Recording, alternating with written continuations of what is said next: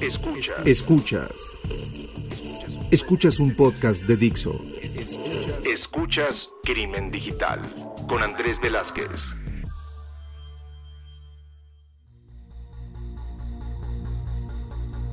¿Qué tal amigos? Bienvenidos a esto que es Crimen Digital, su podcast de ciberseguridad, delitos informáticos, todo lo que tiene que ver con el cibercrimen. Mi nombre es Andrés Velázquez, me encuentran en Twitter, en Facebook, precisamente como Andrés Velázquez o como Cibercrimen, donde muchos de ustedes ya tengo la fortuna de estar intercambiando información. Pero también recuerden que tenemos nuestra página de este podcast, así como el Facebook y Twitter, que es arroba crimen digital, su podcast de confianza. Estamos a finales de julio y me da mucho gusto que en esta ocasión vamos a estar platicando con alguien que tuve la fortuna de, encontrarme después de varios años. Estudiamos en la preparatoria juntos, no siguió en la misma universidad que yo estaba estudiando. De hecho, él tuvo la oportunidad de irse a estudiar fuera de México, ya nos lo platicará. Eric Armas, Eric, bienvenido a Crimen Digital.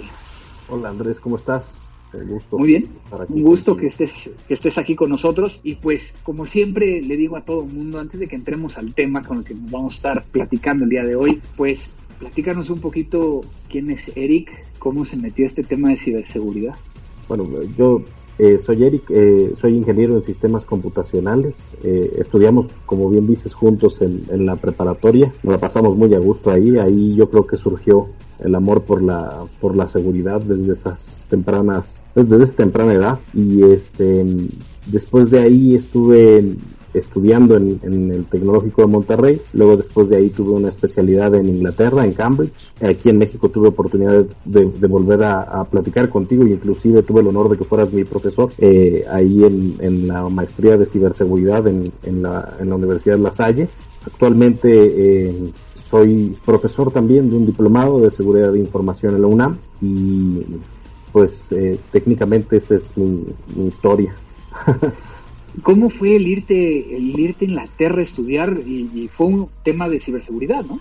Eh, sí, fue un tema, bueno, en particular fue un tema forense. En ese entonces como que no se... Eh, el, hablar de, seguridad en ese entonces estaba así como que algo que, qué bueno que lo estudias, pero qué loco porque no sé dónde lo vas a aplicar, ¿no? Era como que todo el mundo nos veía como raro. Y, yo inclusive te seguía en ese entonces eh, cuando tú trabajabas y dabas tus tópicos y platicabas muchísimo al respecto de forense. Yo pues te seguía también en esa parte. Creo que habíamos muy pocos que nos llamaba la atención el, descubrir cómo habían ocurrido las cosas en el ámbito digital. Y pues te vas entonces a, Inglaterra. ¿Qué tan diferente, digo, y es una de las primeras preguntas antes de que entremos a tema, qué tan diferente es hablar de ciberseguridad de este lado del charco que de aquel lado del charco? Porque muchas veces en México, en América Latina, estamos muy orientados a, a seguir los modelos norteamericanos, los modelos gringos, y que a lo mejor no son los mismos o las mismas formas en como lo ven del otro lado del charco. Sí, eh, hay una característica importante en eso. Los americanos son muy by the book y los ingleses son muy out of the box, o sea, fuera de la caja. Si eso ya se hizo, ¿cómo le haces para hacerlo de manera diferente? Si todo eso demás ya, estuvo pensado, ¿no? Entonces eh, vienen muchos muchos tabús en esa parte. Por ejemplo, yo veía muchos trabajando con Encase, ¿no? Y, y ahí Encase nadie lo utilizaba, ocupaban otras plataformas como X-Way Forensics que eran así como muy de la mano, todavía tenías que hacerle muchas cosas y programarle todavía más para que pudieras hacer cosas diferentes sin que estuvieras muy apegado al cuadro. Y entonces, pues obviamente regresas a México y demás, actualmente trabajas en una empresa de telecomunicaciones y de alguna manera uno de los temas que quiero llegar a platicar contigo y que lo, lo, lo platicábamos fuera del aire, qué relajo se está armando con todo este tema del 5G y que hay diferentes temas, pero la idea no es entrar a ese debate de si el 5G te va a matar, no te va a matar, creo que entendemos y, espero que los que estemos escuchando este podcast tengamos un poco más de idea de lo que está sucediendo, pero quiero meterme más al tema de el 5G como una tecnología que nos permite llegar a utilizar de mejor manera el Internet de las cosas pero que trae ciertos temas de ciberseguridad, ciertos temas de retos, ciertos temas que a lo mejor tenemos que discutirlos en este momento. ¿Tú, tú qué opinas con todo este tema, particularmente con el hecho de que estás trabajando en algunas cosas eh, relacionadas? Sí, pues este es, es un tema muy interesante, como bien mencionas Andrés, porque parece ser que conforme va pasando la evolución de las tecnologías, parece que se van arrastrando los temas de seguridad y, se van sumando a lo, a lo nuevo. Entonces, eh, lo que no queda resuelto en lo anterior se va sumando con lo nuevo que se va implementando y eso que se va implementando nuevo parece ser que no es un tópico tan grande, pero de repente sigues teniendo la misma capacidad de ataque que tenías en las versiones anteriores, pero una mayor velocidad, a una mayor exposición en un espacio con menor capacidad de vista y, eso hace que todo esto que parecía que te traía muy buenos resultados para resolver los temas operativos te genera amplios eh, incidentes de seguridad y que ahora ya se dicen ciberseguridad, ¿no? Porque ya no, no solamente es la tecnología la que atacan, sino ya es a la persona. Yo creo que, yo creo que no es un secreto, ¿no? Eh, seguridad y comodidad siempre han estado peleados. Recordamos de las primeras, las primeras conexiones de telefonía celular, ¿no? Donde eh, inclusive antes de tener datos teníamos el, el, CDMA, el TDMA, este tipo de, tecnologías, algunas de ellas octogonales, que lo que permiten, permitían llegar a hacer en aquella época era que los atacantes interceptaran los, la información del ESN y el MIN para poder llegar entonces a clonar las líneas telefónicas. Entonces aparece el GSM y nos prometen que el GSM va a ser tan seguro como las líneas terrestres, ¿no? Y te volteas a ver las líneas terrestres y traen un chorro de broncas.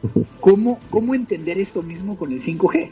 Pues eh, es tal cual como lo mencionas, es, es justamente todas las ideas que dicen que ya se medio solucionaron, pues ahora las expandes en un ambiente que además van bebido en otros sistemas de manera virtual y que van particularmente partidos, ¿no? Antes tú alcanzabas a, alcanzar a ver los sistemas de, de, core y los de RAM perfectamente segmentados, pero los tenías todos juntos. Ahora los tienes separados y en pedacitos, entonces se vuelve mucho más complejo poder determinar pues la completez de las cosas y, y eso para los atacantes es una, una mina de oro. Explícanos esto, que acabas de decir para los que no están tan metidos en, esta, en este tema de tecnología o tan metidos con específicamente este tipo de tecnologías. Estamos hablando de que, de que 5G, ¿en qué se diferencia o cuál es la principal situación comparado con tecnologías anteriores?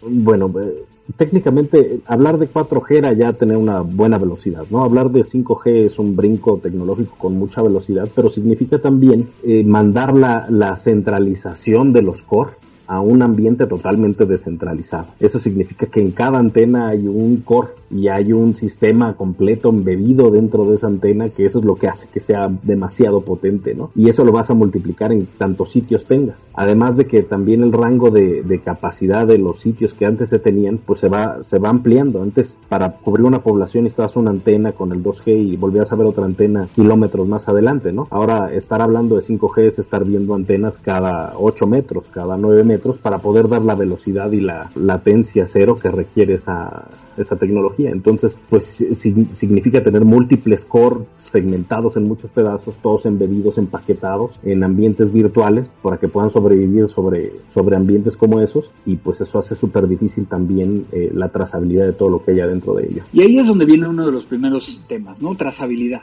Y más cuando estamos hablando que el IoT cada vez está haciendo más uso de este tipo de tecnología. Hoy podemos llegar a traer un, bueno, obviamente nuestro teléfono inteligente, pero a lo mejor un, smartwatch que también va a traer un, un, chip que va a poder llegar a explotar este tipo de tecnología. Los drones van a empezar a poder llegar a utilizar este tipo de tecnología. ¿Qué, qué otras cosas podrían llegar a hacer uso de esta tecnología? Pues todo lo que se te imagine, zapatos, eh, he, visto tenis, he visto zapatos, he visto drones, he visto cafeteras, no sé, cualquier cosa que se te imagine que le puedas poner una antena, porque no necesariamente la antena eh, tiene que estar transmitiendo con un SIM, ¿no? Muchas veces los SIMs que tienes pueden crear bundles y esos bundles tienen muchos dispositivos pegados y eso ya lo convierte en Internet de las cosas. Entonces puedes venir totalmente equipado con una playera, con un cinturón, con, un, con unos zapatos, con unos pantalones que estén transmitiendo tu, lo que tengan que transmitir y todo salir a partir de tu teléfono móvil, ¿no? O, o a partir de tu smartwatch. Entonces, prácticamente lo que estamos hablando es la capacidad de poder llegar a tener comunicación, tener intercambio de datos con esta nueva tecnología, lo cual creo que genera que este campo de, posibles dispositivos vulnerables sea cada vez mayor. Pero también hay que hablarlo desde el otro punto de vista.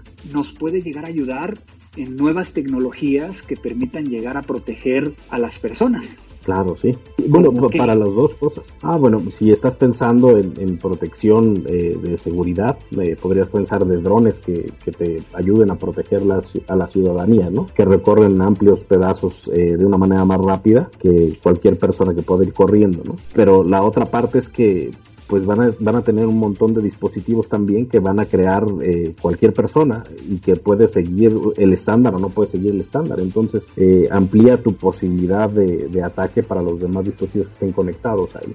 Entonces las dos cosas son interesantes. ¿Esto es bueno o es malo? Ya, ya no estoy entendiendo. Mira, es bueno si pensamos que si te va a dar un paro cardíaco y traes una playera que logra detectar tus pulsaciones cuando esa playera dice, oh, me va a dar un paro cardíaco y te da un choque eléctrico para recuperarte del paro cardíaco, pues te va a servir, ¿no? Y te, no te vas a morir. El problema es que a lo mejor eh, todo tu sistema de, pulsaciones, de tu sistema de, gestión que tienes en, el, en la privacidad que quieres guardar, que a lo mejor no tienes un problema cardíaco, puede quedar expuesto si atacan tu playera. Y si la playera no tiene el sistema de seguridad correspondiente para mantener eso seguro. Y si lo hablamos así, también podríamos pensar que pudiera algún dispositivo adicional y darte algún tipo de tracking donde tú no pensabas que te iban a estar haciendo algún tracking, ¿no? Mi idea ahora respecto a la privacidad es que eh, la, privacidad es un la privacidad es un tema bien importante, pero conforme avanza la tecnología la vamos perdiendo más y más. Y entonces llegamos a este punto donde a final de cuentas hemos vivido con esto ya en épocas pasadas, el poder llegar a tener estos dispositivos pues simplemente lo que va a hacer esta nueva tecnología de 5G es, es amplificarlo, como lo decíamos hace rato. Ahora, sé que tú andas trabajando en algunos proyectos precisamente alrededor de esto, ¿no? El poder llegar a utilizar IoT, digo, y hemos tenido conversaciones en este podcast anteriores donde, por ejemplo, en, en, Argentina la fuerza pública está utilizando drones para hacer algo que ellos llaman el allanamiento virtual. Por medio de una orden judicial se les da permiso para que puedan llegar a tener acceso a un router o, que puedan llegar a vulnerar un access point para poder llegar a saber si dentro de esa casa hay un pedófilo que tiene imágenes, ¿no? Un presunto pedófilo. Pero obviamente tú, tú, lo estás viendo más desde el punto de vista personal. ¿En qué, ¿En qué andas trabajando en ese sentido? Pues ahora estamos haciendo uh, cosas bastante interesantes en donde se tiene el compromiso de la, de la vida y de las personas, ¿no? Si, si pensábamos antes de que un guardia de seguridad tenía que exponer su vida para poder proteger una casa en particular o una compañía en particular, los sistemas con la capacidad que tiene hoy del Internet de las cosas para poder reconocer a alguien a partir de su voz, de su movimiento, de, su, de sus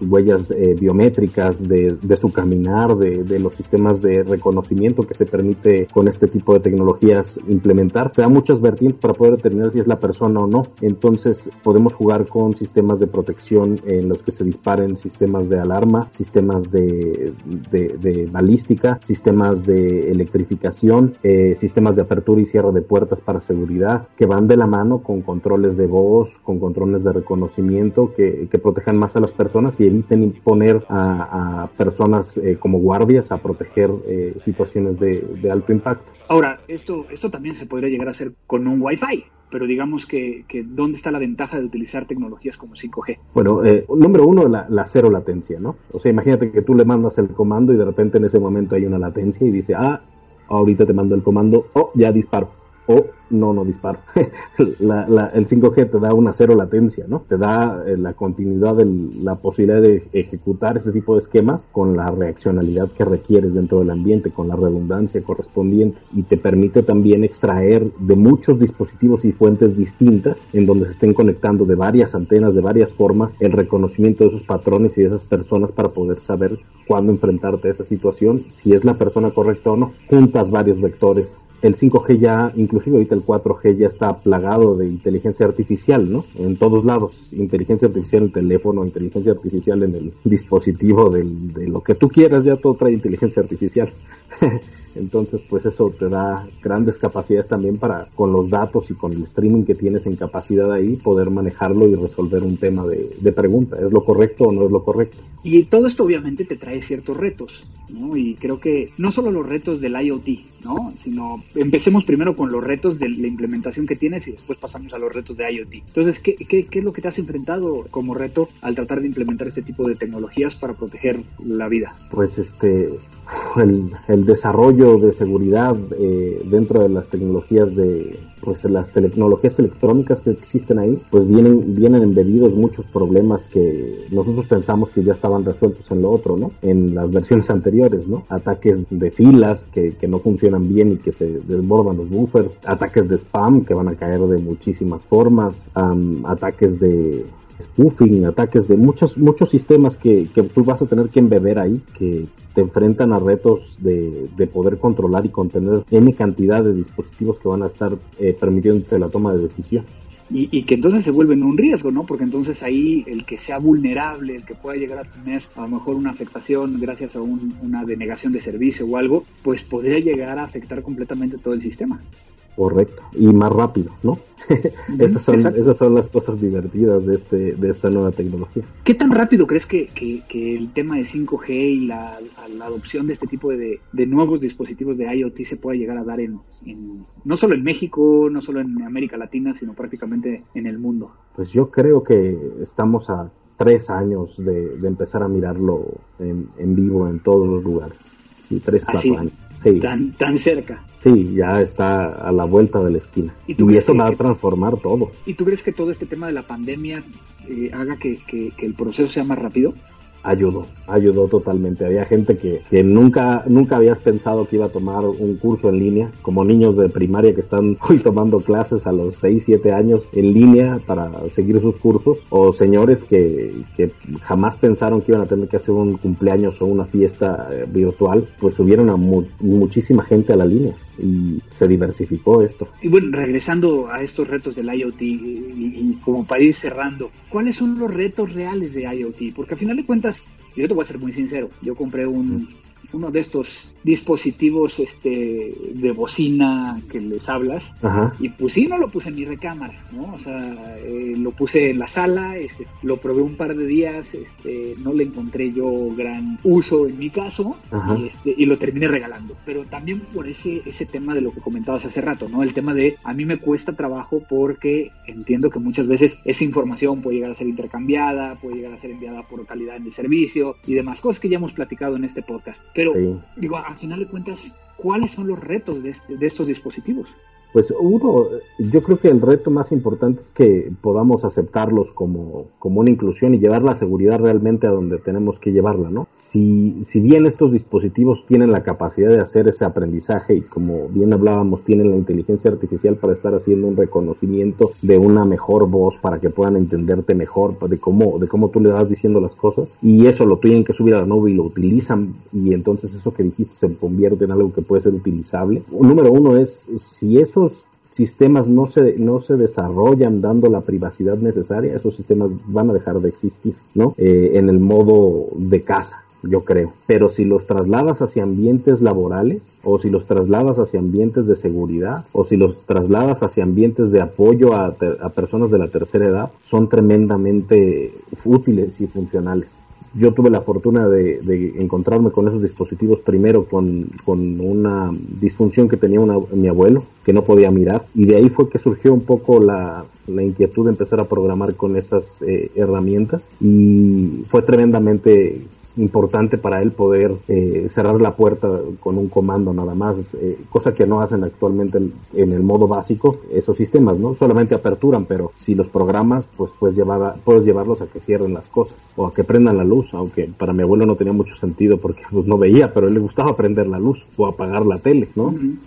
y, qué interesante que lo digas así, porque muchas veces lo que platicamos alrededor del IoT es cómo me hace la vida más, más cómoda, no realmente a la gente que a lo mejor tiene una necesidad y que gracias a esta tecnología podría llegar a hacerlo de una forma más sencilla. ¿no? Sí.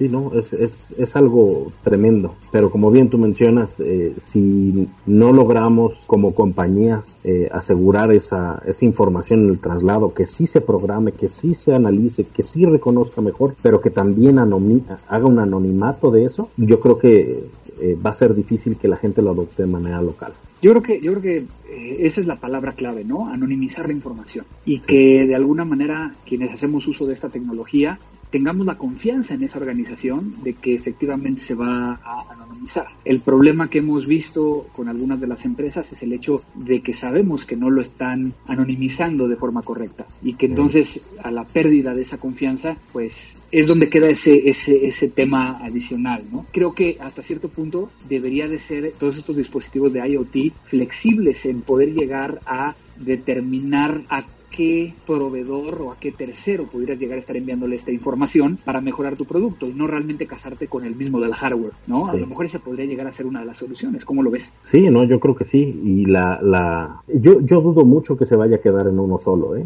Es difícil.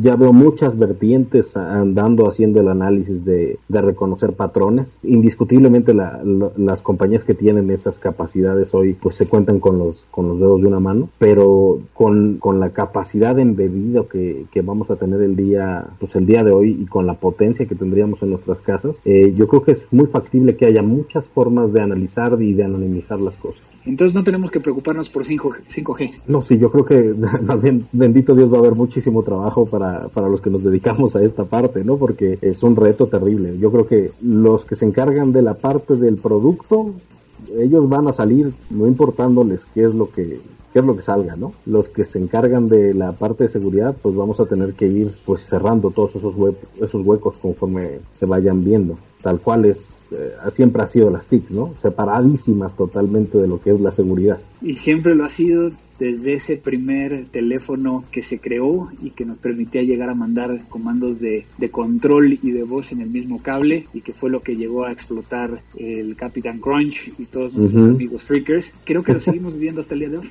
Es, exactamente lo mismo, nada más que más rápido desde mi percepción. Y creo que el ámbito de seguridad tampoco ha cambiado mucho, ¿no? El ambiente de la muralla china y de la forma en la que miramos todo eh, sigue siendo básicamente lo nuestro y la forma de mirar cómo cubrir esas murallas eh, se vuelve se vuelve divertido tanto mirar hacia adentro como mirar hacia afuera no porque hoy una hoy una cosa interesante que, que me ha gustado del cambio de la seguridad es que al hablar de cyber pues pasamos de, de, de, cubrir la seguridad del dispositivo a cubrir la seguridad de la persona que ocupa el dispositivo. Es algo que está maravilloso porque hace cubrir muchas cosas más que antes no se cubría y, y creo que eso es algo muy importante. Pues Eric tú sabes que el tiempo siempre es es restrictivo y, y me encantaría sí. seguir platicando de este tema y entendiendo cómo, cómo, cómo estamos viendo estas nuevas tecnologías, pero, pero muchas veces no se puede. Pero algo, algo con lo cual quieras llegar a terminar, este, algo que quieras compartir con todos los podescuchas alrededor de, de esto que estuvimos platicando el día de hoy. Evolucionemos, muchachos. No importa si sea 5G, 6G, va a haber retos siempre y lo importante es que podamos estar ahí para poderlos eh, cerrar y acercarnos lo más cercano al, a lo correcto mucha ética. Exacto. Yo creo que, que como lo que dijiste hace rato, ¿no? Trabajo a haber para, para muchos años, hablando específicamente de que la tecnología sigue avanzando, pero no se le está considerando desde un punto de vista que cumpla con el, mitigar los riesgos que esta misma tecnología puede llegar a, a, generar. Pues Eric, muchísimas gracias por estar en Crimen Digital. Si alguien quisiera llegar a contactarte por alguna red social o, o, o algo, ¿cómo lo puede llegar a hacer? Ah, pues eh, mi correo electrónico es doble.armas y arroba gmail y eh, el coso este del Twitter también por ahí anda. es que no me, no me, lo sé. Ok, bien, ahorita bien. Lo, lo, vamos a poner en, el, en las notas del, del, podcast para que la gente pueda llegar a, a, contactarte si es que así lo, lo requiere. Eric, muchísimas gracias por estar en, en, en Crimen Digital. No, hombre, gracias a ti, Andrés. Un gusto un gusto como siempre. Pues esta fue una excelente plática con Eric. Todo este tema de 5G, ¿no? Yo esperaba que dijera un poco más de años antes de que, de que entrara. Sí me emociona que lo tengamos cada vez más cercano por las velocidades que esto puede llegar a, a significar, pero también por el lado de los riesgos que puede llegar a traer, es donde se enchina la piel y nos hace pensar. Entonces, pues muchas gracias a todos los que nos estuvieron escuchando. Recuerden que nos pueden llegar a mandar mensajes vía nuestro Twitter, Crimen Digital, el Facebook también Crimen Digital o la página crimendigital.com donde esperamos saber si les gustó, si no les gustó, qué quieren que veamos en nuevos temas. Y pues gracias a Vero en la producción y edición de este podcast, y gracias a Dixo, que nos permite llegar a tenerlo ahí en su página y en subirlo tanto en Spotify, en iTunes y en otras plataformas. No me queda más que agradecerle a todos y decirles que esto fue Crimen Digital.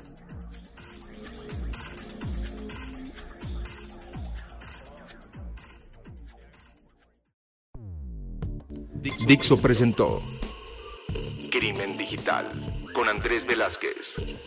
La producción de este podcast corrió a cargo de Verónica Hernández. Coordinación de producción, Verónica Hernández. Dirección General, Dani Sadia.